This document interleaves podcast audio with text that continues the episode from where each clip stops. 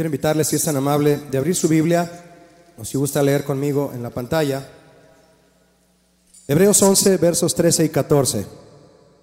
Hebreos 11, versos 13 y 14. Síganme leyéndolo. Dice así, conforme a la fe, murieron todos estos sin haber recibido lo prometido, sino mirándolo de lejos y creyéndolo y saludándolo y confesando que eran extranjeros y peregrinos sobre la tierra. Este día yo quiero compartirle un tema al que le he titulado Corazón de Peregrino. Este es el tema que quiero compartirle hoy, mis hermanos, Corazón de Peregrino.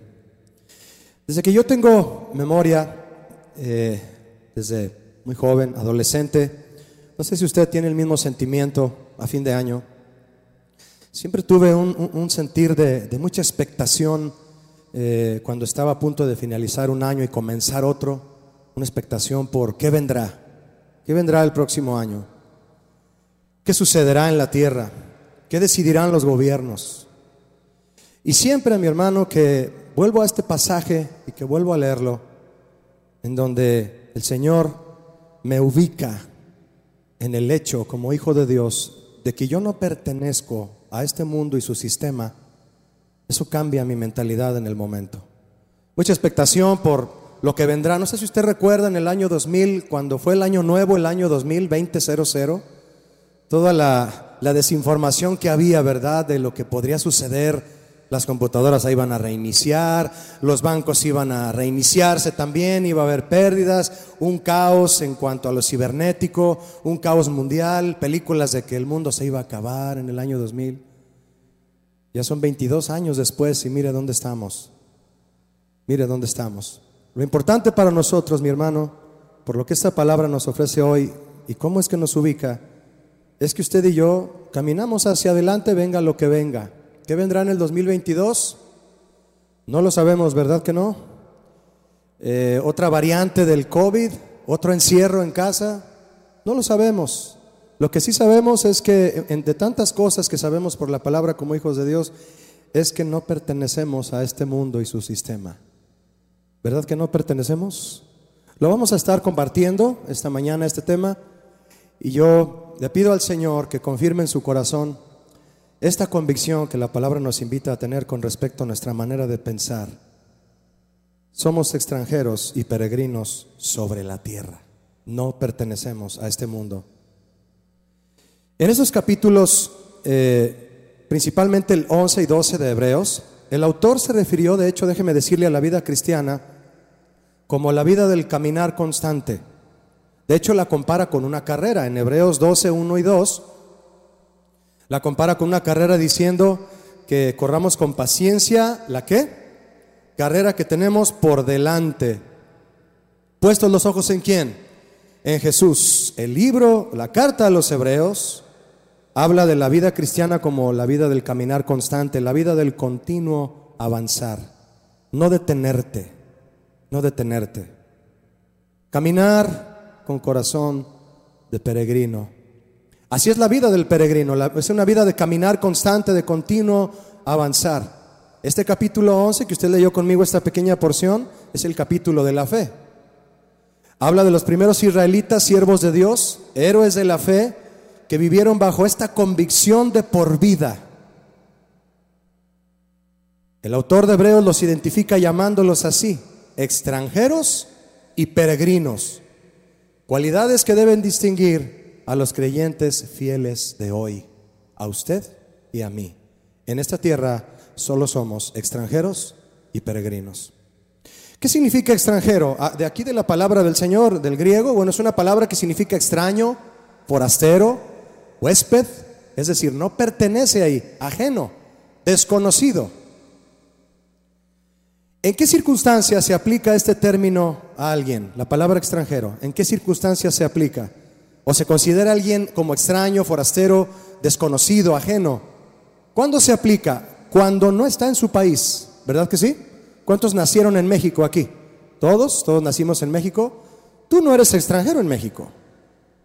No eres un forastero, perteneces a México, tienes tu acta de nacimiento, tienes tu INE, si ya tienes 18 años y más, si, eh, etcétera, tienes tu pasaporte, si ya lo tramitaste, sin ningún problema, porque no eres extranjero en México, ¿verdad? Se considera alguien extranjero cuando no está en su país, en su patria, cuando no está en su hogar, cuando no está en el lugar donde pertenece. Ese es un extranjero. ¿Y qué significa peregrino?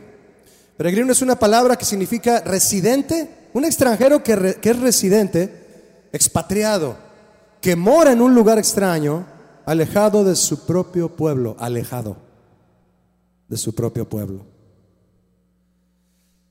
Eh, ayer eh, iba con mis hijos en, el auto y, vi a una, pareja, a, un joven, su esposa y dos niñitos eh, de Honduras, moviendo la bandera de Honduras y con un cartel que decía, soy de Honduras, ayúdame. Y bueno, pues tú sacas la moneda, ¿verdad? Y les ayudas, porque la Biblia dice en la ley de Moisés que a los extranjeros hay que tratarlos bien, ¿sabías? Hay que tratarlos bien, eso dice la Biblia, mi hermano. A los extranjeros se les debe de tratar bien. Jesús los trató bien siempre. Entonces, eh, tú les ayudas de alguna manera o los saludas, Dios te bendiga, porque ellos van avanzando, no se quedan aquí, quieren llegar a un lugar. Expatriados. Pareciera como si ambas palabras, por lo que le acabo de decir, significaran lo mismo, extranjero y peregrino, pero lo cierto es que se complementan una con la otra, mi hermano. ¿Cómo se complementan? Bueno, mire, usted me va a decir que sí. Hay personas que siendo extranjeros en un país que no es su patria, deciden quedarse. ¿Conoce usted a alguien? ¿Verdad que sí los hay? Sí, yo tengo amigos aquí que vienen a misiones, sirven en algunas de las iglesias de las casas de oración en Guadalajara. Uno de ellos es de Colombia, el parcero le decimos, ¿verdad? Una palabra de Colombia. Tengo unos amigos que son de Perú también y viven aquí en México, ya están establecidos bueno, su, nacionalidad era extranjera, pero decidieron quedarse. No son peregrinos. ¿Ya notó eso? Que son extranjeros, pero por haberse quedado aquí, no son peregrinos, en el sentido natural. Se naturalizaron, ¿verdad? Entonces ellos deciden quedarse, establecerse y convertirse en ciudadanos y no, por lo tanto no son peregrinos. Un peregrino avanza. Un peregrino no se detiene. Un peregrino no se establece en tierra ajena. No es su patria y tampoco quiere quedarse ahí. Pero aquellos extranjeros que deciden avanzar hasta llegar a su patria, estos son extranjeros y peregrinos y no se detendrán hasta llegar. No se detendrán hasta llegar. ¿Quién fue el primer creyente con corazón peregrino? Vea conmigo si es tan amable Hebreos 11, versos 8 ah, y 9. Vamos a ver algo muy importante en estos dos versículos, mi hermano. Los vamos a leer y quiero compartirle algo. Dice así, Hebreos 11, 8 y 9. Por la fe, ¿quién me ayuda? Abraham, siendo llamado, obedeció para salir al lugar que había de recibir como herencia y salió sin saber a dónde iba. Ah, interesante, ¿no? Por la fe habitó como extranjero en la tierra prometida como en tierra ajena morando en tiendas con Isaac y Jacob, coherederos de la misma promesa. Estos dos versículos nos enseñan las cualidades de un creyente con corazón de peregrino, como lo fue Abraham. Abraham, determinado a no parar hasta llegar a su patria. En primer lugar, mis hermanos, dice el verso 8 de Hebreos 11, si usted quiere seguirme conmigo paso a paso en estos dos versos, vamos a ver algo importante. Cualidades de alguien que tiene corazón de peregrino. En primer lugar, dice el inicio, ¿qué dice? Por la fe. Diga conmigo fe. Todos sabemos lo que es fe. Para tener un corazón de peregrino, primeramente se necesita creer, porque sin fe no hay convicciones. Sin fe no hay seguridad de quién eres. No. Sin fe no hay certeza. Sin fe no podrás ver lo invisible como Moisés. Sin fe no se logra nada. Porque sin fe es imposible agradar a Dios. Sin fe no se logra nada. ¿Cómo vas a tener un corazón que avance hacia tu patria celestial si no crees en lo que Dios ha prometido? Por la fe, Abraham. Primero, por la fe. Su impulso, su motor, porque era el padre de la fe. Le creyó todo a Dios, todo. Si Dios decía rana, él brincaba. Así es, mi hermano. Le creyó todo lo que Dios le decía. Sin fe no podrás avanzar, mi hermano. Sin fe, las circunstancias te detendrán y quedarás atrapado en ellas. Hay gente atrapada en sus circunstancias y no avanzan. Y yo sé que usted entiende lo que estoy hablando. Como un animal libre en la sabana allá en África, un jaguar, imagínese, un chita. Imagínese el chita que corre, eh, no sé, a setenta y tantos kilómetros por hora el animal para atrapar a su presa. Imagínese que de repente caiga en una red, lo atrapan, lo sacrifican y cuelgan su cabeza en la sala del cazador. Las circunstancias como redes te han detenido y has quedado atrapado en ellas. Al que no tiene fe, las circunstancias no lo dejan avanzar. ¿Eres un cristiano de fe o de sentimientos? ¿Eres del bando de los que dicen yo ver para creer o de aquellos que dicen yo creo para ver? Hay que tener fe para tener corazón de peregrino. No vas a salir a avanzar hacia la tierra que Dios te ha prometido si no le crees a Él. Fíjate lo que dice más adelante, ahí en el 8, ahí está en la pantalla. Por la fe, Abraham, diga conmigo en voz alta, siendo llamado, siendo llamado hasta ahí, siendo llamado. ¿Qué haces cuando te hacen una llamada telefónica? Tú puedes contestar o puedes colgar. O puedes dejar el teléfono timbrando y no sé quién es, número desconocido. Ay, es el Señor. No, ahorita no le contesto. Y te vuelve a marcar, ¿no? Siendo llamado. Abraham, Abraham, Lupita, Toño, José, Francisco. El llamado de Dios. Mire, Abraham fue llamado a ser peregrino, a no arraigarse en esta tierra. Ser peregrinos, mi hermano, es parte del llamado que tenemos como hijos de Dios. ¿Sabía usted? Amén.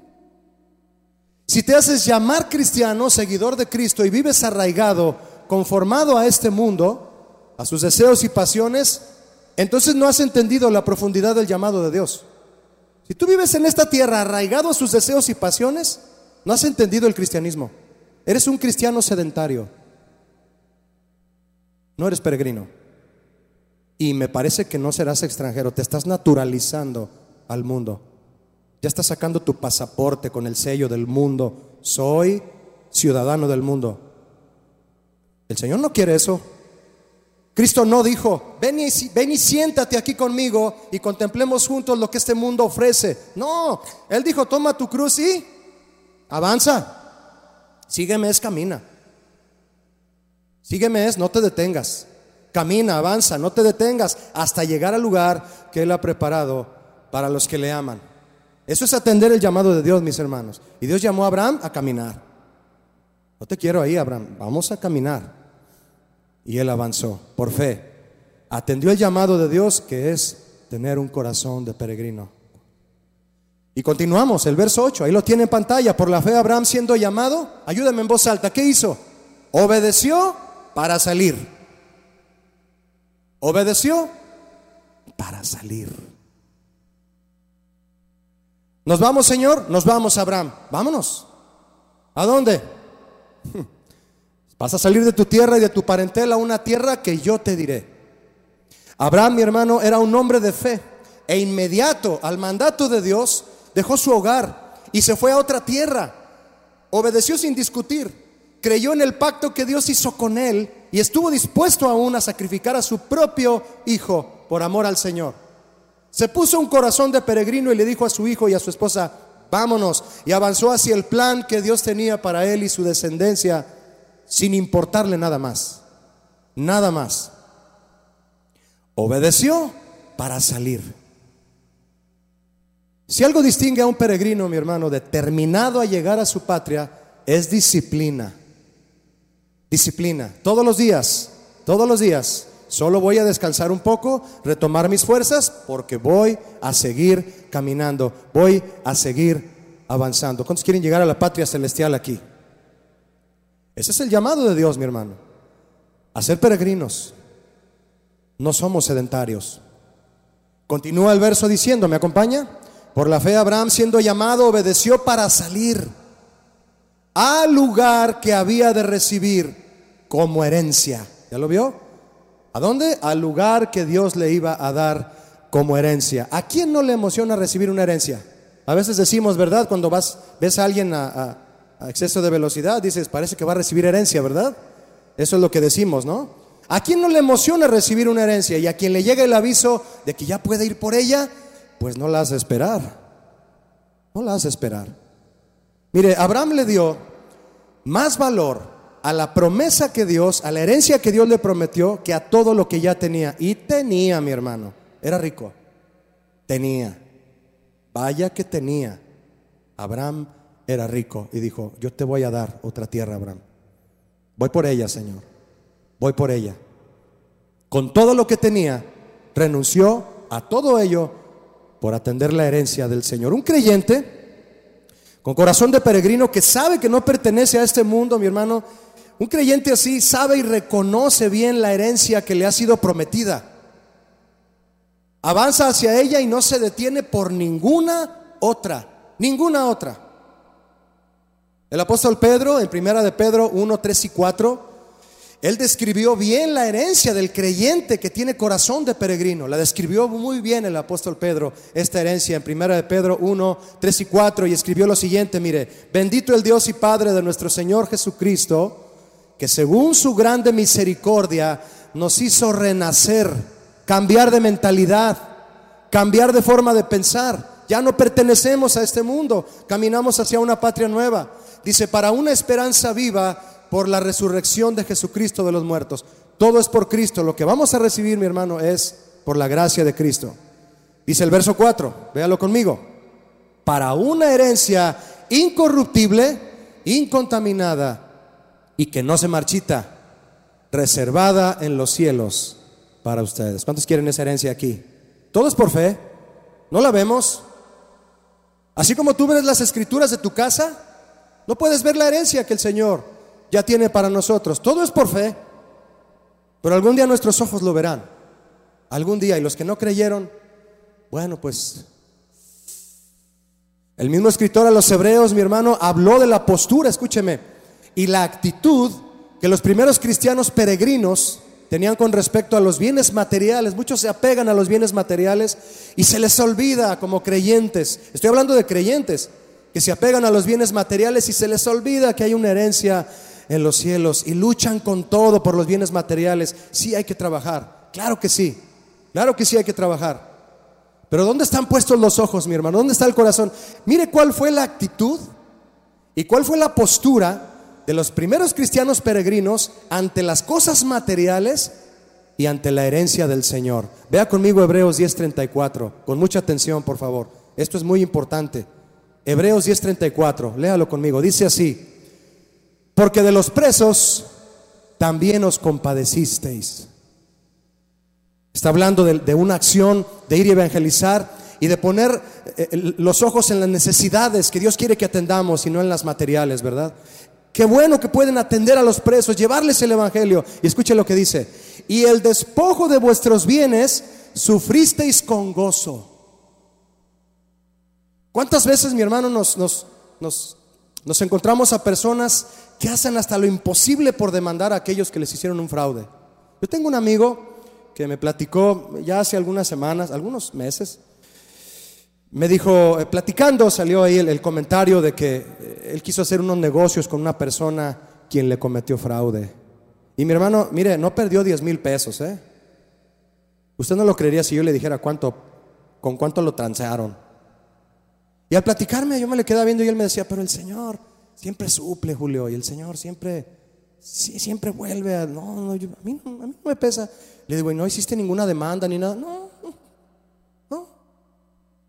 Así, mi hermano, con esa actitud. No, no, no, ¿para qué? Y muchos por seis meses de renta que les debe el inquilino ya andan allá en, los, en el juzgado de lo familiar o no sé dónde y buscando al abogado y por 10, 15 mil pesos ya. Pablo les dijo a los corintios, mejor soporten el agravio. Dejen, no se estén demandando en las cortes. Compórtense como cristianos que soportan el agravio. Dice el apóstol Pedro, eh, eh, el apóstol, el escritor a los hebreos, perdóneme.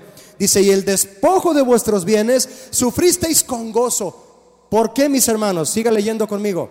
Sabiendo, diga conmigo, sabiendo que tenéis en vosotros una mejor y perdurable herencia en los cielos. ¿Ya vio? La palabra clave aquí es sabiendo. Ponga su mano aquí, diga, sabiendo, no nos acordamos a veces, se nos olvida. ¿Qué se nos olvida? Lo que ya nos han enseñado respecto a las cosas materiales y temporales.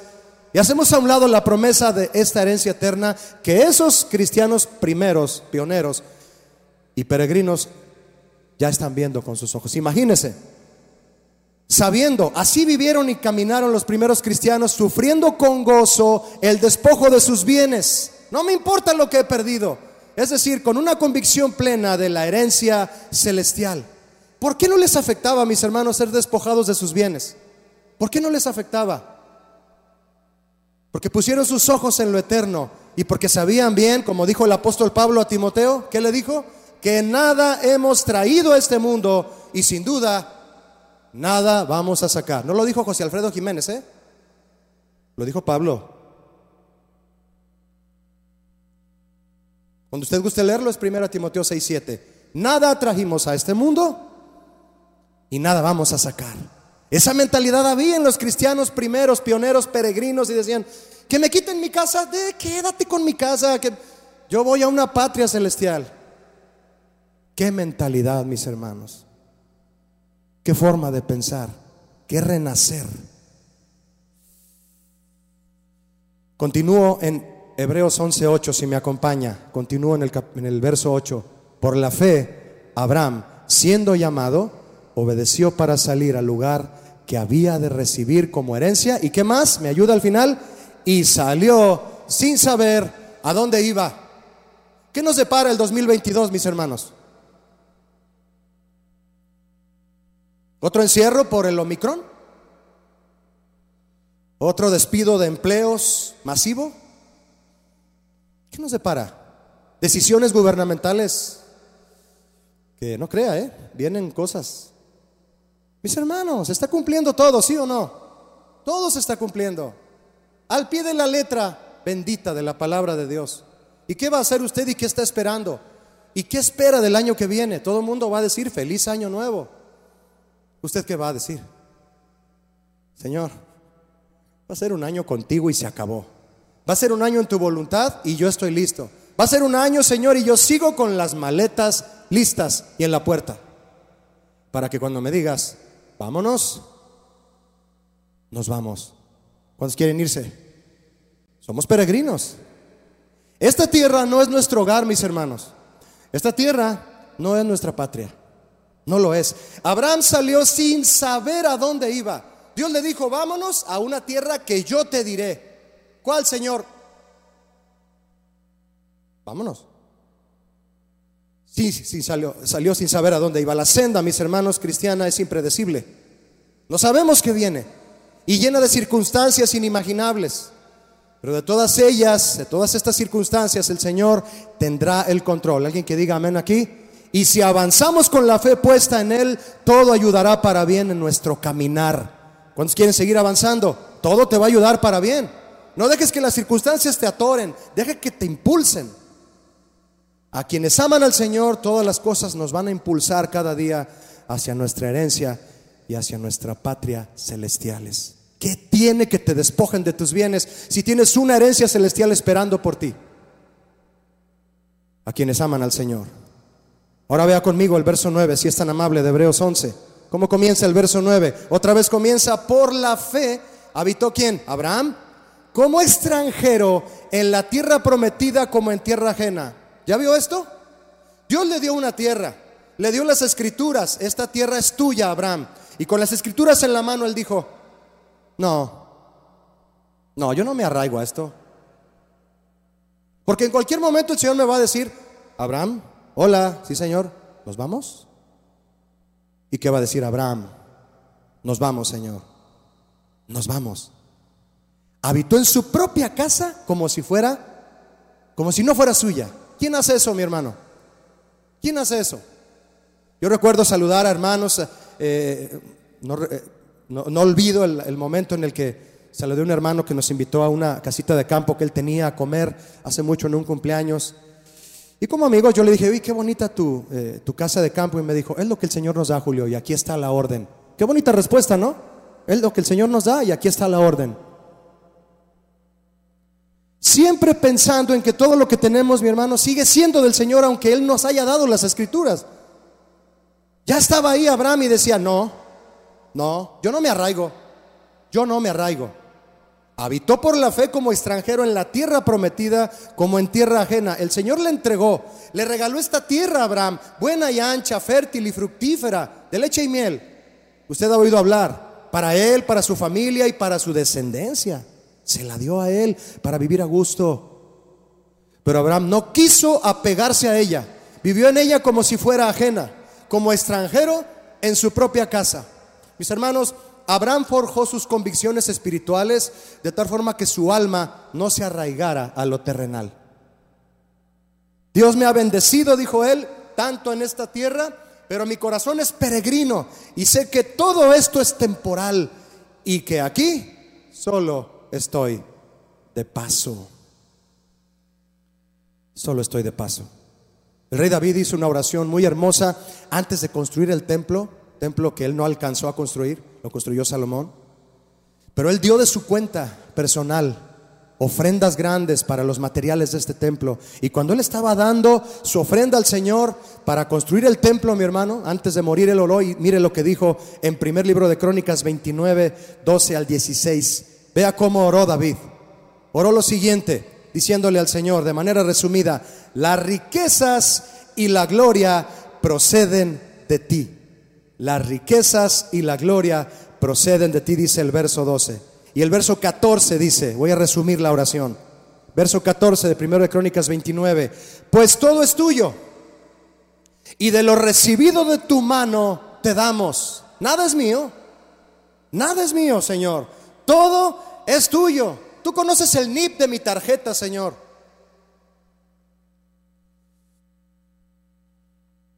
Tú puedes quitarme mi dinero. Tú puedes poner más, quitar más. Yo solo haré lo que tú quieras con mi cuenta, con lo que yo tenga guardado. Todo es tuyo y de lo recibido de tu mano te damos, dice el verso 15, porque nosotros extranjeros y advenedizos somos delante de ti. ¿Ya lo vio? ¿Qué somos? Dijo el rey David extranjeros y advenedizos. ¿Cuántos de ustedes saben lo que significa advenedizo? Advenedizo es alguien que toma un lugar que no le corresponde por incapacidad. Se lo voy a decir en una palabra más comprensible así rápido. Es un gorrón. Alguien que entra a una fiesta sin haber sido invitado. David era tan humilde que siempre se ubicaba en el lugar correcto. En una ocasión, cuando Saúl lo estaba buscando para matarlo, desde arriba, fíjese qué curioso, David estaba arriba y Saúl abajo, el orgulloso abajo, el humilde arriba. Y le grita al rey y le dice, rey, ¿por qué busca el rey a su siervo como quien busca una pulga en el desierto? Siempre se ubicaba en el lugar que le correspondía como siervo de Dios, el rey David. Por eso él decía, Señor, en este palacio, en este reino, me pusiste como rey. Yo solo soy, soy un advenedizo. Ni siquiera tengo la capacidad para estar aquí. Y tú me llamaste. Pablo dijo como abortivo. Así llegué a servir al Señor como abortivo. Ubicándonos en el lugar que somos delante de Dios, mi hermano. Pero mire, porque nosotros, dice el 15, extranjeros y advenedizos, somos delante de ti, Señor. ¿Qué somos? Nada es de nosotros.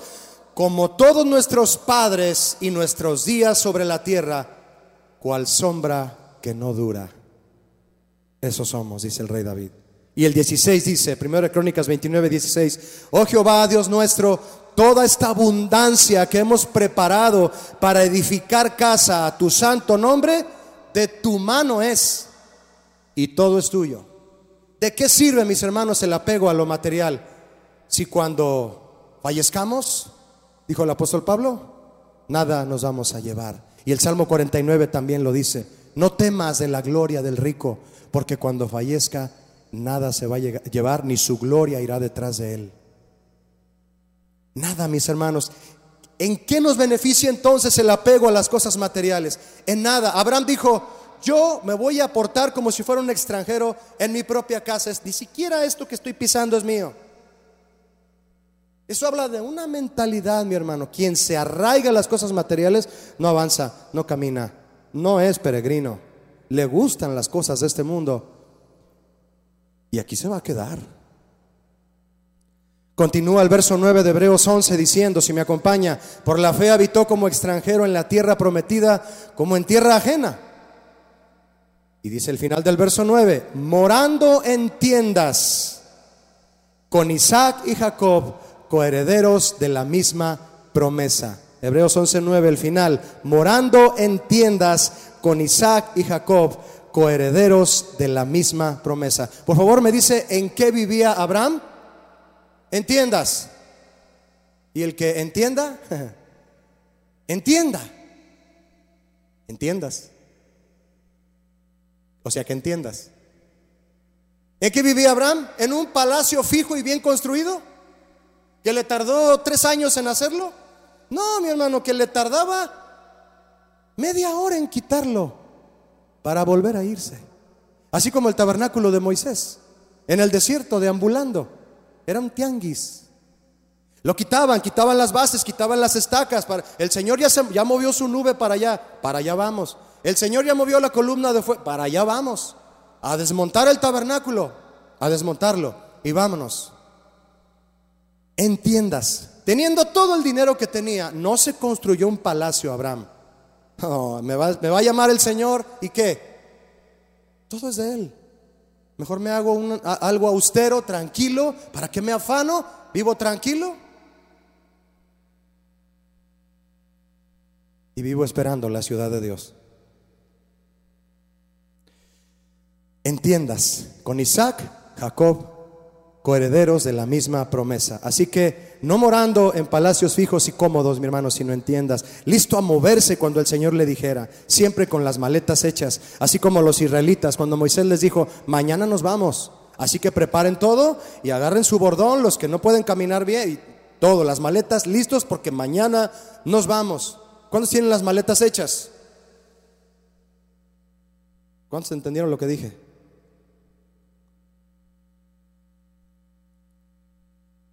Listo a moverse cuando el Señor le dijera, porque tenía corazón de peregrino. Yo tengo unos amigos que me invitaron a su casa, a mí y a mi esposa un día, porque fuimos a predicar a la iglesia que ellos pastoreaban en Baja California, en Los Cabos, para ser más exacto. Es el pastor Raúl Borboa y su esposa Rocío, grandes amigos. Y cuando llegamos allá, mi esposa y yo, bueno, pues nos, nos hospedaron en su casa, muy bonita, y el pastor pues platicándome cómo el Señor le permitió construir su casa cómo trabajó para conseguir el terreno, construirla y el Señor le suplió para hacer su casa. Bonita su casa, mi hermano. Se ve el mar desde su casa.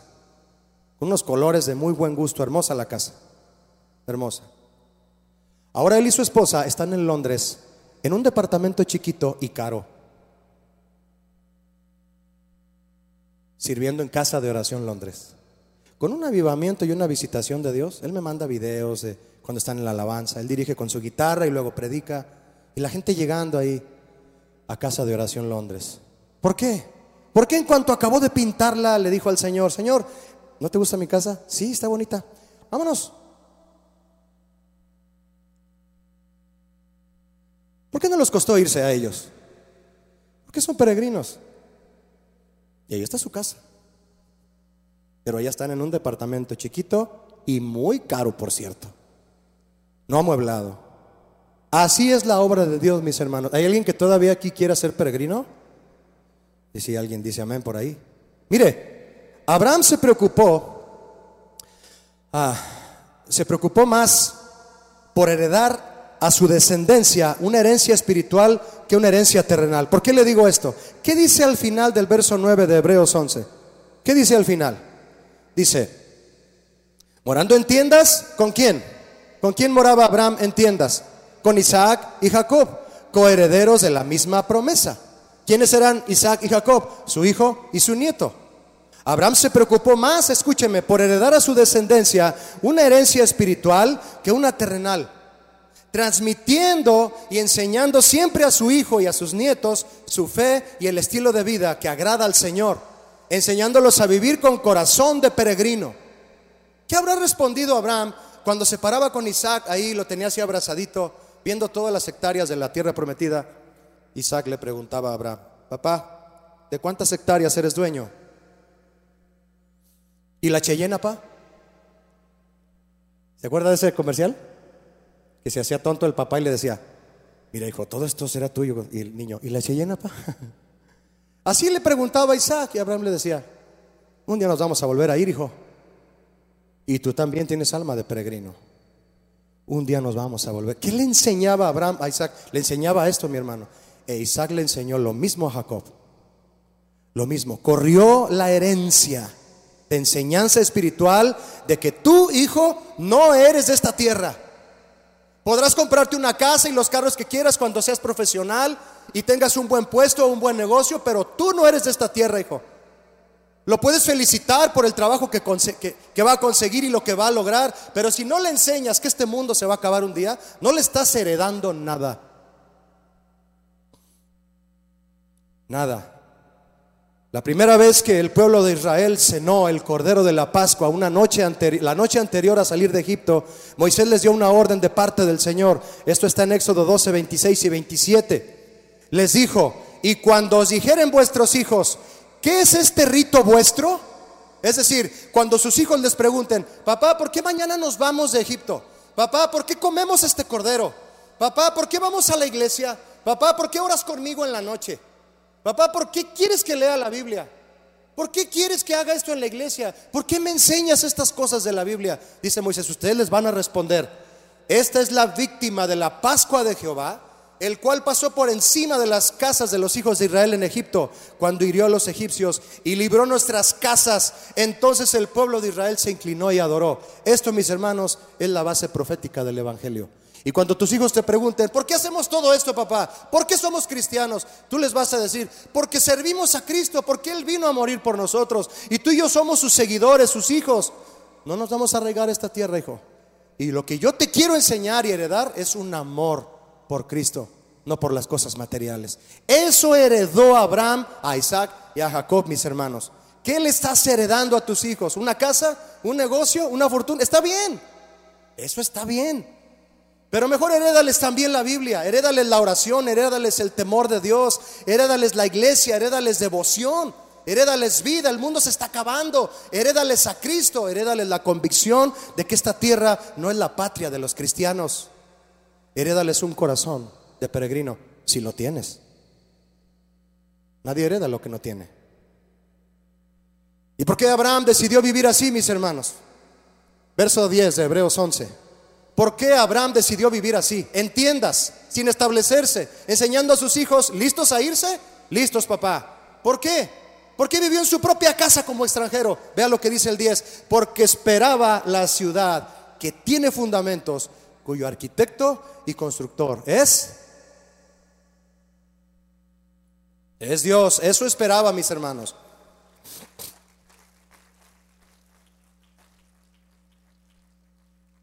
¿En qué ciudad le gustaría vivir a usted? Ay, a mí en San Diego, pastor. Porque ahí está, ¿cómo se llama?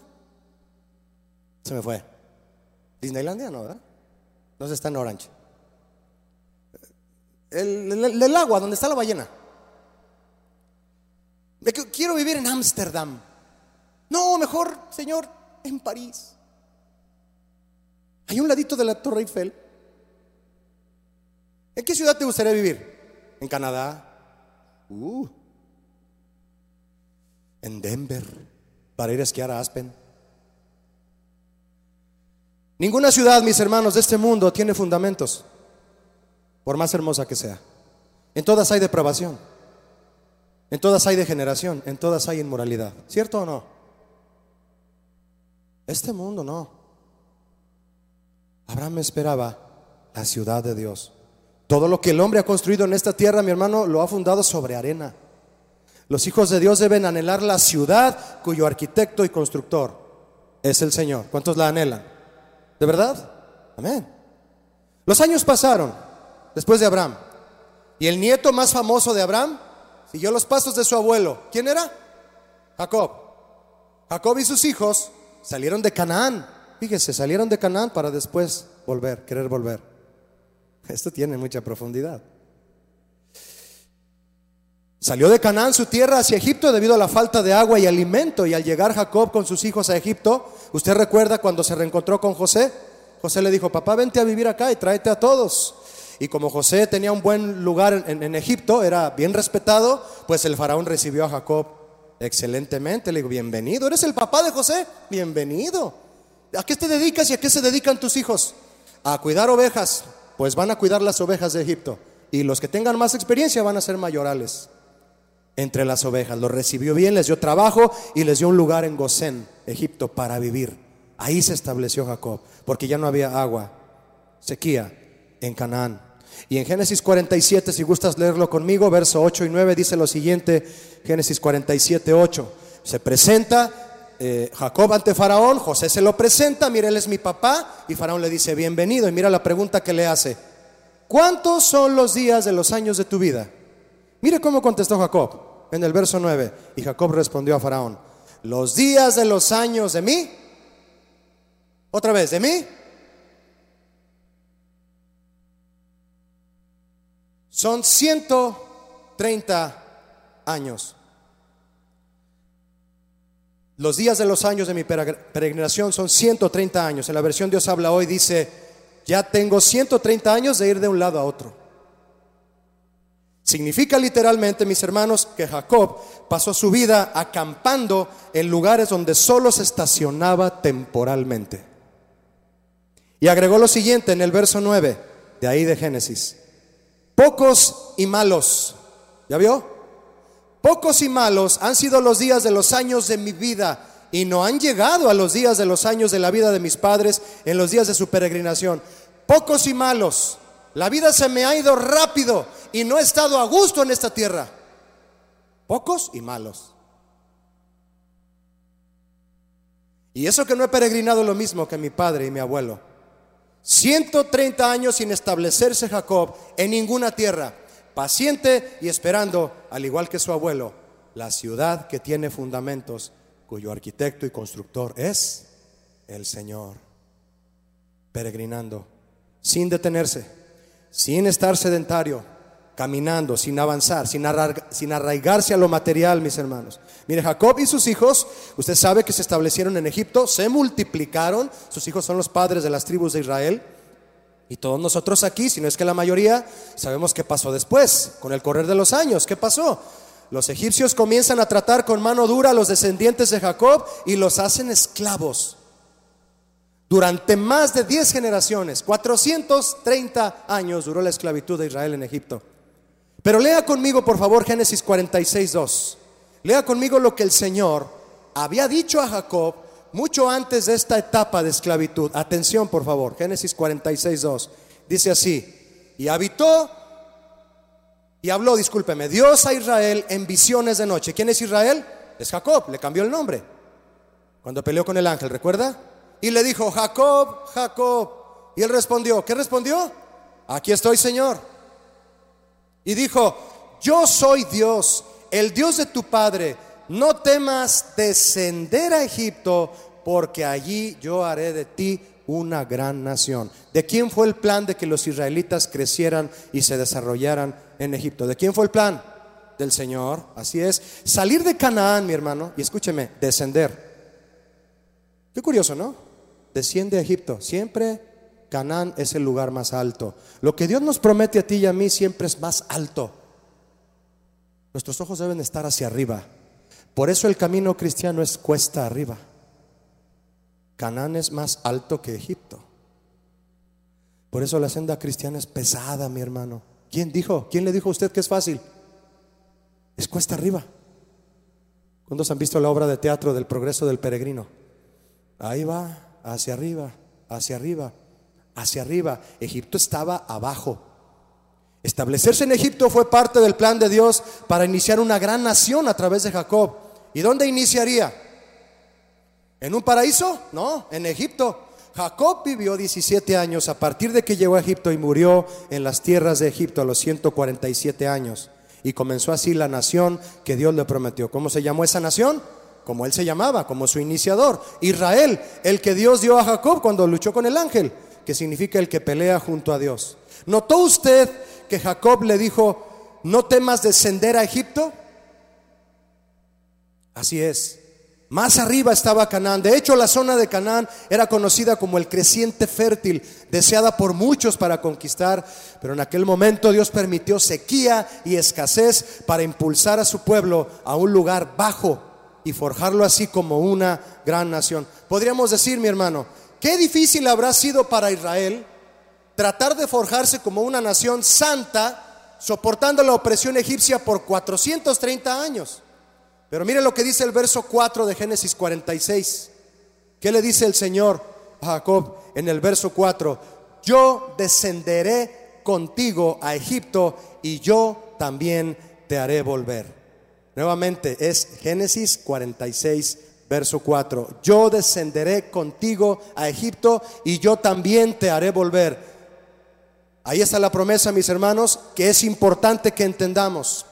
Es una promesa que tenemos que entender primordialmente. En la versión Dios habla hoy, esta promesa dice así, cuando Dios le dijo a Jacob, iré contigo a Egipto y yo mismo sacaré de allí a tus descendientes. Lo que Dios dijo a Jacob, mis hermanos, en esta promesa se extiende proféticamente hasta aquellos que hoy somos hijos de Dios y pertenecen a su pueblo. El Señor les estaba diciendo, yo descenderé contigo a Egipto y yo también te haré volver. Tú y tu familia, mi pueblo, mi iglesia, descenderán a Egipto, al mundo, pero no vivirán como ellos, porque ustedes no son egipcios, ustedes no son del mundo, ustedes no serán ambiciosos, carnales ni idólatras, ustedes son míos y al término de un tiempo de prueba, yo los haré volver, porque iré por mi iglesia, los voy a arrebatar y les daré la tierra que les he preparado, buena, ancha, de leche y miel, les daré mi vida, les daré a Cristo les daré la vida eterna. Y no estarán solos, porque yo descenderé y estaré con ustedes hasta el fin de este mundo. Ustedes no pertenecen a esta tierra, ustedes son extranjeros y peregrinos, y yo los guiaré de regreso a su verdadera patria.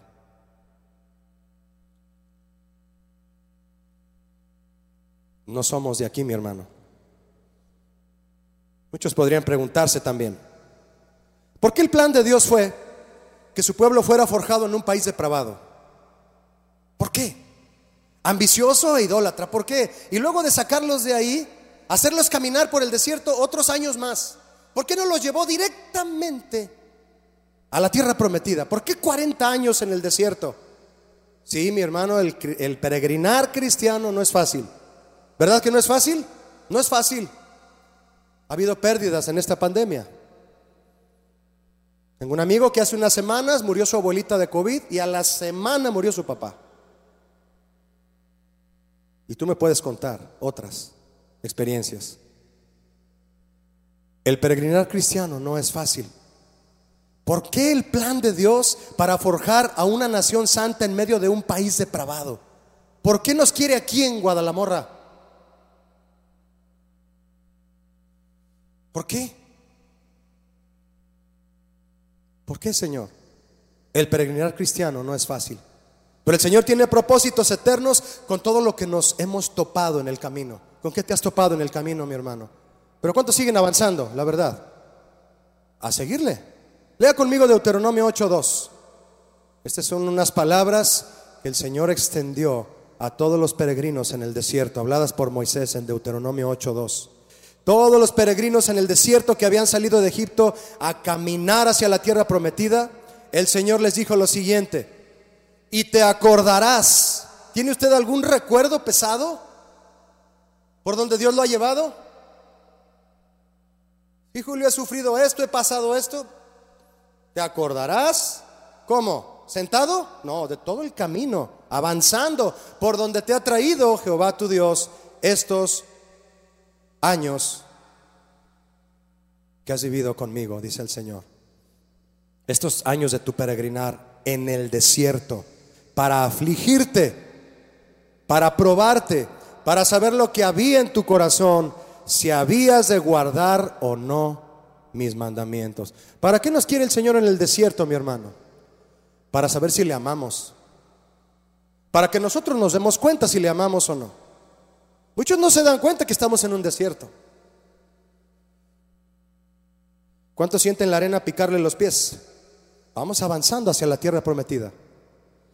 Te acordarás de todo el camino. ¿Hay algún recuerdo de aflicción o de prueba que usted haya vivido en su peregrinar y que venga a su mente ahora, sin importar los años de su peregrinar? Todas, mi hermano, todas las aflicciones y pruebas que podamos recordar, el Señor las ha permitido y usado para hacernos ver si amamos o no sus mandamientos. Egipto y el desierto serían la escuela donde Israel aprendería a amar y a obedecer al Señor.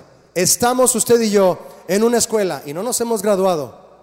Egipto y el desierto serían la escuela de, donde se graduaría su pueblo para saber si le amaban y le adoraban. Y como todo buen padre que se preocupa por el bienestar y la educación de su hijo, Dios le dijo a Israel, yo te llevaré a Egipto y yo te recogeré. ¿Cómo le dices a tu hijo cuando lo llevas a la escuela? Yo te llevo a la escuela, hijo, y yo voy por ti a la salida. Y ya me suena el timbre de salida. ¿Sí me expliqué? Así. Pero yo he reprobado varias materias, Julio. Sí, yo también. Pero seguimos en la escuela, luchando para... Eh, pero a la salida, mi papá me va a recoger. Yo te llevo a la escuela y yo voy por ti. Ya casi suena el timbre de salida. ¿Cuántos lo están esperando? ¿Has visto la cara de tu hijo cuando lo llevas a la escuela? A las 7 de la mañana, ¿cómo es la cara de tu hijo? Casi dormido, ¿verdad? Así. ¿Y cómo es la cara cuando sale de la escuela?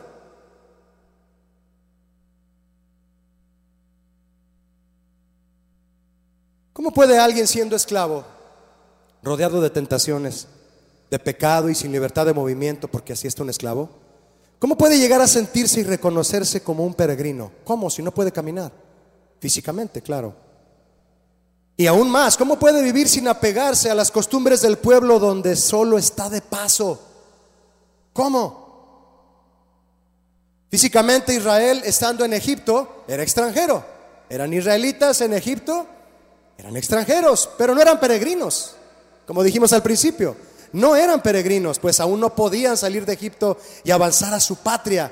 Pero aún así, mi hermano, muchos israelitas que nacieron, vivieron y murieron en Egipto, aferrados a la promesa de salir algún día y tomar su tierra, su corazón sí era peregrino.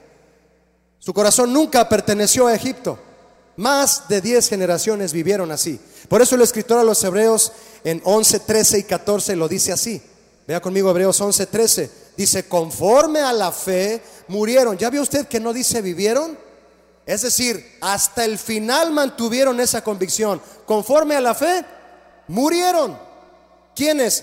Todos aquellos, todos estos sin haber recibido lo prometido. No peregrinaron muchos de ellos en 430 años, pero su corazón jamás perteneció a Egipto. Sino mirándolo de lejos y creyéndolo y saludándolo.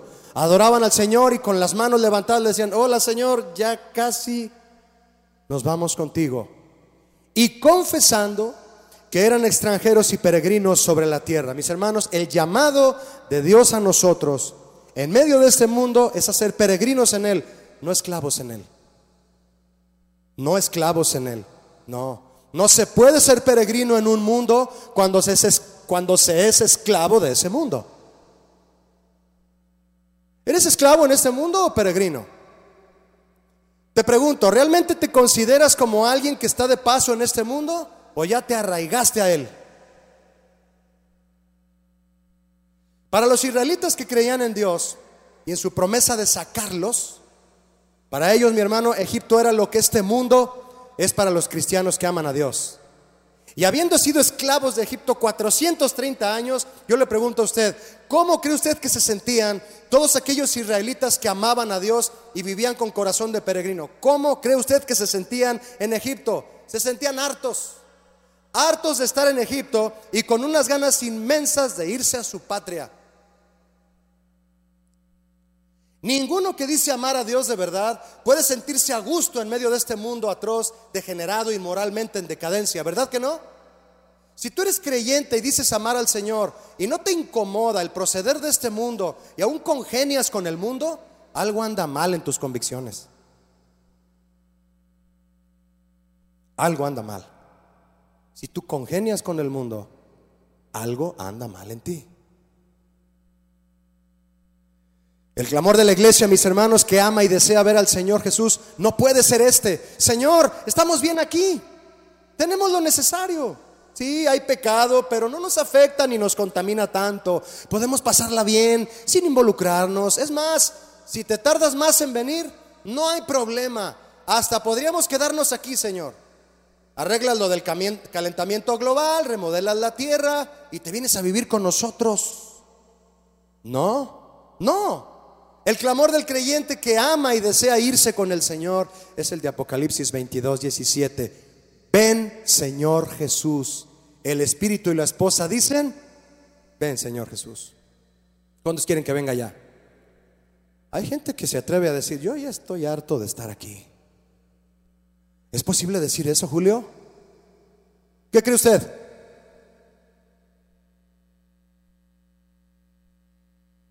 Sí se vale decirlo. Ya me quiero ir, Señor. Ya me quiero ir. No es difícil, mi hermano, identificar si tu corazón es peregrino en este mundo. No es nada difícil. O si eres orgullosamente ciudadano de este mundo. Solo tienes que ver dónde están puestos tus ojos, tus deseos y tus anhelos. El apóstol Pedro también tenía corazón de peregrino y exhortó a los cristianos de su tiempo. Primera de Pedro 2.11 dijo lo siguiente, el apóstol Pedro a los cristianos de su tiempo. Primera de Pedro 2.11. Amados, amados, ¿cuántos se sienten aquí amados por Dios? Para ti es esta palabra. Amados, yo os ruego, como un apóstol entendido, que sé lo que es estar en esta tierra con un deseo de irme ya con el Señor, les ruego, es decir, por favor comprendan, como a extranjeros y peregrinos, que os abstengáis de los deseos carnales que batallan contra el alma. Ustedes no son de aquí no tienen por qué batallar. En cuanto a decidir si se apegan al mundo o luchan contra él. Quienes son, quienes son ciudadanos de este mundo viven apegados a los deseos carnales de este mundo, mi hermano. ¿Y su alma no batalla? No. ¿Usted ha, usted ha visto a alguien que entre a un antro a desvelarse, tomar droga y emborracharse? ¿Lo ha visto batallar para hacerlo? Es que no quiero hacerlo, no me inviten, por favor. No, hombre. No batallan para hacerlo, porque pertenecen aquí. Eso les corre por la sangre. Esa es su nacionalidad. Este estilo de vida terrenal. Pedro dijo, ustedes no. Ustedes son extranjeros y peregrinos. Ustedes son terrícolas. Ustedes, ellos son terrícolas, ustedes no. Ustedes son extraterrestres. Voltea con el que está a tu lado a ver si tiene cara de extraterrestre. ¿Quién recuerda, quién de ustedes recuerda una película de 1982? llamada El extraterrestre. A ver los de Timbiriche para acá. ¿Quién la recuerda? ¿De qué se trataba esa película de Steven Spielberg? De un ser raro, feo por cierto, ah, que se, se extravió aquí en la Tierra. Y toda la trama de la película es de que él quiere volver a su planeta sí o sí. ¿Verdad que sí? Un día enséñesela a sus hijos. Se van a aburrir, pero enséñesela. Porque ya las películas de hoy son otra cosa, ¿verdad? Pero por lo menos es sana la película. Todo lo que quería era regresar a su planeta. Esto era lo que quería este ser. Y allí en ese verso de Primera de Pedro 2, el apóstol Pedro añade a su exhortación en el verso 12, manteniendo vuestra buena vuestra manera de vivir entre los que no son de ustedes, los gentiles, para que lo que murmuran de vosotros, como de malhechores, lo que digan de ustedes, se den cuenta que no. Glorifiquen a Dios en el día de la visitación al considerar vuestras buenas obras. ¿En qué consiste este consejo, mis hermanos? Se refiere a que nuestra conducta sea tal ante los incrédulos que quienes nos juzguen y difamen terminen alabando a Dios y diciendo, estos son de otro planeta. Estos no son de aquí. Como cuando distingues a alguien que no es ni siquiera de Guadalajara, ¿verdad? Ves a alguien venir del, Distrito Federal Tampoco no se distingue de inmediato. Sí, o va alguien de aquí de Guadalajara y, va al DF y también lo distinguen de inmediato. Viene alguien de Argentina, se distingue, pero a la primera. Va alguien de México, nos distinguen. Tan solo en el acento, dice Pedro, en todas estas cosas dense a distinguir. Demuestren que no son de este planeta, que esta no es su patria. Y primera de Pedro 1.17 dice, si ustedes llaman a Dios Padre, quien sin acepción de personas juzga según la obra de cada uno, procedan entonces con temor a Él todo el tiempo de su peregrinación en esta tierra. Todo el tiempo de su peregrinación. Mis hermanos, el cristiano con corazón de peregrino no se detiene a hablar con los espectadores. No, los invita a la carrera con ellos. Ahora vea conmigo la amonestación final del pasaje de Hebreos 11, 14 y 15. Volvemos a nuestro pasaje inicial, por favor. Vea conmigo el, verso 14 de Hebreos 11. Porque los que dicen esto, ¿quiénes dicen esto y dicen qué? Los que dicen que son peregrinos y extranjeros. Vea conmigo lo que dice. Claramente dan a entender, se nota lo que buscan se nota lo que quieren, no solo lo dicen, lo viven, lo demuestran, claramente dan a entender que buscan otra patria, claramente dan a entender que no les gusta estar aquí. ¿Se nota que no te gusta estar aquí? ¿Qué dicen tus familiares? Y dice el final o el verso siguiente, ciertamente, verso 15, perdón, pues si hubiesen estado pensando en aquella de donde salieron, ciertamente tenían que tiempo de volver. Ciertamente tenían tiempo de volver. ¿A dónde, mi hermano? ¿A Egipto? ¿No quieres caminar en el desierto? Regrésate. No hay problema. Les dice el Señor, todavía tienes tiempo de volver. ¿Cuántos vinieron hoy a la iglesia a fuerzas? ¿Alguien de aquí está a fuerzas? Porque si estás a fuerzas, Tienes tiempo de regresarte. Si alguno de mis hijos me dijera camino a la iglesia, papá, yo no quiero ir a la iglesia, yo me regreso. Sale, nomás te voy a encerrar y aquí te quedas, ¿eh? Claro que después hablo con él. Pero a la fuerza nada. Ahí está la palabra, mis hermanos. No quieres seguir caminando hacia la patria celeste, no hay problema. Dice la Biblia, tienes tiempo de regresar. ¿Aún piensas en el lugar de donde el Señor te sacó y te da nostalgia? ¿Se te antojó, como dice números 11, se te antojó una carne asada con cebollas a la orilla del Nilo? ¿Un pescado a las brasas con sal y pepinos? Recetas de números 11. Como que no estás dando a entender claramente que buscas otra patria. Como que estás orgulloso de tu INE.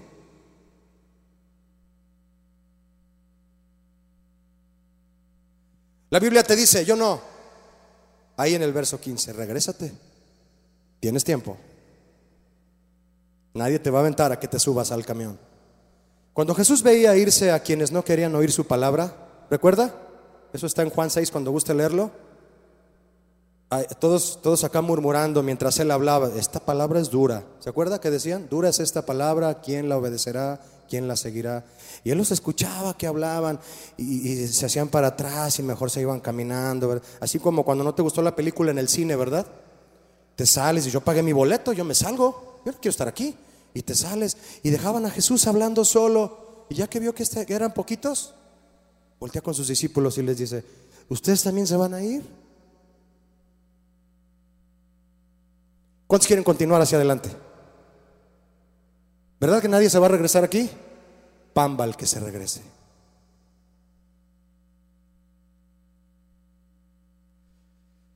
Así es, mis hermanos. Hay tiempo de regresarse, pero nadie de aquí se va a regresar. Verso 16 de Hebreos 11. ¿Me acompaña? Vamos hacia el final, porque muchos ya tienen cara de hambre. Pero anhelaban una mejor. ¿Quién anhela una mejor patria que esta? Levante su mano y ondela así fuerte, así. Yo, yo me quiero ir de aquí. Ah, yo también. Sí, Pastor, pero acabo de terminar mi casa. Acabo de terminar de pagar el Infonavit. Y si el Señor te dice, vete a Inglaterra de misionero, vete de tu tierra y de tu parentela a la tierra que yo te diré. Si te dice, no, no, yo te quiero con las maletas listas. Esta tierra no es tu casa, ¿quién te dijo? Anhelaban una mejor, esto es celestial, por lo cual Dios no se avergüenza de llamarse Dios de ellos, porque les ha preparado una ciudad. Ser esclavo de este mundo, mi hermano, es vergonzoso. Pero es más vergonzoso que Dios se avergüence de ser nuestro Dios por nuestra falta de determinación a seguir avanzando. ¿Qué te está impidiendo avanzar? ¿El mar rojo frente a ti? Así llegaron los israelitas frente al mar rojo. Hasta Moisés, un poco confundido, les dijo, eh, siéntense, siéntense. Hasta aquí llegamos y yo creo que se vio el mar rojo y dijo, el Señor va a hacer algo. Ay, híjole, ¿qué va a hacer? Y se sentaron tranquilos ahí y Moisés empezó a decirles, tranquilos, siéntense ahí. Y muchos vieron el mar rojo y dijeron, hasta aquí llegamos, hasta aquí. Este problema en mi casa está tan grande que yo ya no voy a la iglesia mejor. Ya los cristianos, estoy decepcionado de los cristianos, estoy decepcionado de la iglesia cristiana, ya no voy a ir. ¿Estás decepcionado de los cristianos? Pues ¿qué esperabas? Pero Cristo no te va a decepcionar si pones tus ojos en Él. Debes de caminar poniendo tus ojos en Él, eso dice Hebreos, no en los cristianos. Nosotros somos cabezas duras, como rocas, dice una canción, pero hemos creído. Y ahí está el mar rojo frente a ti. ¿Cuál situación es esa para ti que no te deja avanzar? Y Moisés confundido, no sé, siéntense, ¿qué vamos a hacer? Y empezó a orar y decirle, Señor, tú vas a hacer algo grande. Aquí estamos sentaditos, tranquilos, esperando lo que vas a hacer. Y en Éxodo 14, 15, el Señor responde su oración y le dice a Moisés, ¿por qué clamas a mí? ¿Por qué te sientas? ¿Por qué te detienes? Yo te dije que serías peregrino. Y les dice a Moisés, di a los hijos de Israel que marchen. ¿A eso los traje? No, yo no los traje a estarse sentados, los traje a marchar. Y el que no quiera marchar, va a marchar. ¿Entendió la revelación? ¿Cuántos van a marchar? a, la, a la patria celestial. Los que se queden aquí son los que van a marchar. Y le dice el ahí está, mire, Éxodo 14, 15. ¿Por qué clamas a mí? Tú arregla esa situación y deja de estar haciendo tus berrinches y ponte a avanzar. Ya no voy a la iglesia por esta. Ay, pobrecito. Estoy desanimado por esto o por esto. Mete la vara, mi hermano. Y el mar se va a abrir, pero tú tienes que hacerlo. Dile a los hijos de Israel que marchen. Y para eso yo estoy aquí esta mañana. Vamos a marchar, mis hermanos. A avanzar en medio del, río, del mar rojo. ¿Cuántos quieren llegar a la tierra prometida? ¿Hay algo que te esté deteniendo? Yo no te saqué de Egipto, dice el Señor, para sentarte a la orilla del mar, a quedarte quieto y dejar de avanzar. Te saqué para avanzar y marchar hacia el destino que te he preparado. Jesús, el peregrino por excelencia. Celebramos que vino, ¿no? Pero ya no está aquí, porque este no es su mundo, Él se fue. En 17 palabras, en el verso 16 de Juan, de, eh, capítulo 16, verso 28 de Juan, si mis amigos de video lo ponen, en estas 17 palabras en versión Reina Valera, Jesús describió la travesía y el destino del cristiano peregrino en estas pocas palabras. Mire lo, mire lo que dijo. ¿Qué dijo Jesús? Salí del Padre y he venido al mundo. Otra vez dejo el mundo y voy al Padre. Salí de allá, vengo aquí, de paso, vine lo que tenía que hacer y ya me fui. Ya me fui, como diría un tapatío. ¿Cuántos se van a ir? Ese es el peregrino Jesús. Y antes de irse, Jesús oró por todos aquellos que buscan vivir con un corazón de peregrino y esperando en su promesa de estar con Él en la ciudad del Señor. Esto es en Juan 17, verso 14. Mire lo que Jesús oró. Él oró por ti, por mí. Y sigue intercediendo a la diestra del Padre, ¿sabías? Para que tú perseveres y puedas vencer y llegues a la meta, mi hermano. Dice Juan 17, 14, yo les he dado tu palabra y el mundo los aborreció, porque no son del mundo como tampoco yo soy del mundo. Eso también le dijo a Pilato. 15, no ruego que los quites del mundo, sino que los guardes del mal. No son del mundo como tampoco yo soy del mundo, lo vuelve a decir. 17, santifícalos en tu verdad. Tu palabra es la verdad. Verso 24, Padre, aquellos que me has dado, quiero que donde yo estoy, también ellos estén conmigo, para que vean mi gloria que me has dado, porque me has amado desde antes de la fundación del mundo. Jesús el peregrino vino y se fue. Yo me quiero ir con él, no sé usted. Y el verso inicial, 13 de Hebreos 11 conforme a la fe, murieron todos estos sin haber recibido lo prometido, sino mirándolo de lejos. Muchos lo ven lejos, mi hermano, y por eso se les olvida. Y creyéndolo y saludándolo y confesando que eran extranjeros y peregrinos sobre la tierra. ¿Cómo vivieron, mi hermano? Pero sobre todo, ¿cómo murieron? Es decir, toda la vida con esa convicción. Aquellos que creían en la promesa de salir de Egipto y llegar a la patria que Dios les había preparado, ¿cómo vivieron? Confesando. Confesando es reconociendo. Diciéndole al del espejo, tú no eres de aquí. Tú no te apegas a eso. Eso no. Eso no. En la mañana se acercó una hermana que me decía, Julio, mis hermanos están peleando por una herencia y yo estoy entre ellos. ¿Qué hago? Déjaselas, hermana. No se me quedó viendo así. Déjalos que se peleen. Iba a decir peleen. Déjalos que se peleen. Diles, repártansela ustedes. ¿Sí o no? ¿Cuántas familias se desbaratan por ese tipo de asuntos? Déjaselas. Confesando que soy peregrino y extranjero sobre la tierra. Así nos quiere el Señor. Confesando es haciéndolo saber a todo el mundo. Reconocerse, mi hermano, a sí mismo como extranjero y peregrino habla de una mentalidad. La mentalidad del creyente renovado, del que no se arraiga a esta tierra y avanza sin parar hacia la patria celestial. ¿Qué nos depara el 2022? Abraham salió a una tierra que no sabía dónde iba. No sabía lo que iba a pasar, no sabía solo sabía que Dios le había llamado a caminar, a avanzar. Si usted fue llamado por el Señor a la vida cristiana, entonces usted debe adoptar un corazón de peregrino, mi hermano. Usted y yo no pertenecemos a este mundo, no somos sedentarios. Y a caminar somos llamados con las mismas cualidades que el corazón de Abraham. Usted y yo lo vimos en Hebreos 11, 8 y 9. Un corazón que avanza por fe. Un corazón que responde al llamado con determinación. Un corazón obediente para salir y disciplinado. Un corazón con la vista puesta en la herencia celestial. Un corazón confiado en Dios sin importar lo que venga que avanza sin arraigarse a lo material y listo para salir cuando el Señor lo indique, con las maletas listas. Amén. Cierra tus ojos, por favor. Vamos a orar esta mañana, esta tarde ya. Acompáñame a dar gracias al Señor. Y si esta palabra te compromete a algo o en algo, respóndele al Señor. Respóndele a Él. Señor, gracias. Muchas gracias porque tú me has hablado, Señor, en esta tu palabra.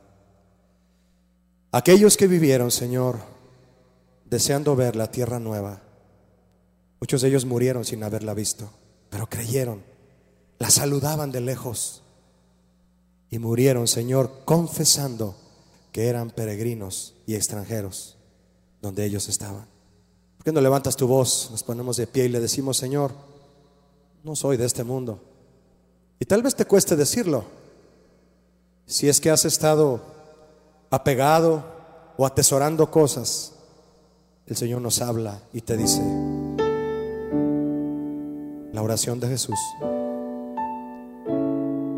Ellos no son de este mundo, Padre, como tampoco yo soy de este mundo. Yo salí de ti, Señor, vine al mundo, pero ahora dejo este mundo y voy a ti, Padre.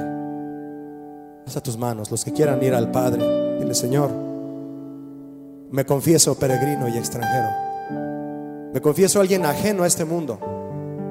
Me confieso a alguien, Señor, que no se siente a gusto en esta tierra. Disfruto muchas cosas. Disfruto mi familia. Disfruto mi esposa, mis hijos.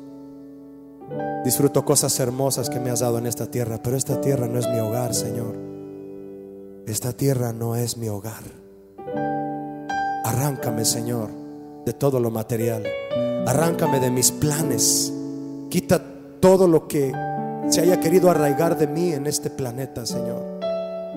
Lo que yo más anhele es ver la ciudad que tiene fundamentos, cuyo arquitecto y constructor eres tú, Señor. Quiero mi herencia, Padre, y mi herencia y mi porción eres tú. Y sin merecerlo, como advenedizo, Señor, me has preparado un lugar, una morada para ir contigo. Yo te doy gracias. Y yo te doy gracias, Señor, por mis hermanos que están aquí, decididos a seguir avanzando, a reconocerse, a confesarse a sí mismos como peregrinos y extranjeros en esta tierra. Pon en ellos un corazón que no deje de avanzar. Que no se detenga por ningún mar rojo, Señor. Que no se detenga por ninguna circunstancia, por más enorme que sea. Que no se detenga por deseos que tienen que ver solo con lo terrenal. Vivir acá, hacer esto, lograr esto. Tú bendices, Señor, al que trabaja y al que se esfuerza. Pero que no esté ahí, Señor, tus raíces. Que sepamos y nos demos cuenta que los tiempos apremian. Que viene otro año, Señor. Y así como Abraham, salimos a enfrentar este año, Señor, sin saber a dónde vamos. Sabiendo que tú tienes todo bajo control. Y que vamos hacia ti. La arena calienta nuestros pies, Señor. El sol nos debilita en el desierto. Pero tú estás con nosotros. Tú, tú has descendido con nosotros como lo prometiste a Jacob. Caminas con nosotros y nos llevarás a la tierra prometida. Que nadie aquí se quede, Señor, con un solo deseo que tenga que ver con las cosas terrenales. Que en el momento en que tú les pidas algo o nos pidas algo, sepamos renunciar como Abraham e irnos a donde tú nos digas. Nos comprometemos contigo, Señor, con un corazón que avanza, que no se queda, que no es sedentario. Corazón de peregrino. En el nombre de Cristo Jesús.